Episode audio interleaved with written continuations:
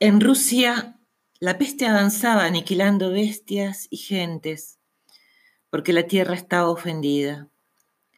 Los hombres habían olvidado entregarle sus ofrendas de gratitud por la última cosecha, o la habían lastimado clavándole palas o palos cuando ella estaba embarazada y dormía bajo la nieve.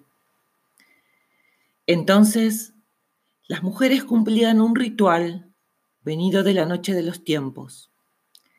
La tierra, origen y destino de todo lo que en la tierra vive, recibía a sus hijas, paridoras como ella, y ningún hombre se atrevía a asomar la nariz.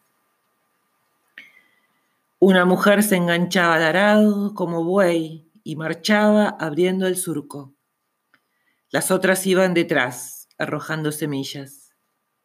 Todas caminaban desnudas, descalzas, con el pelo suelto. Iban golpeando sus cacerolas y sus sartenes y reían a las carcajadas, metiendo miedo al miedo y al frío y a la peste.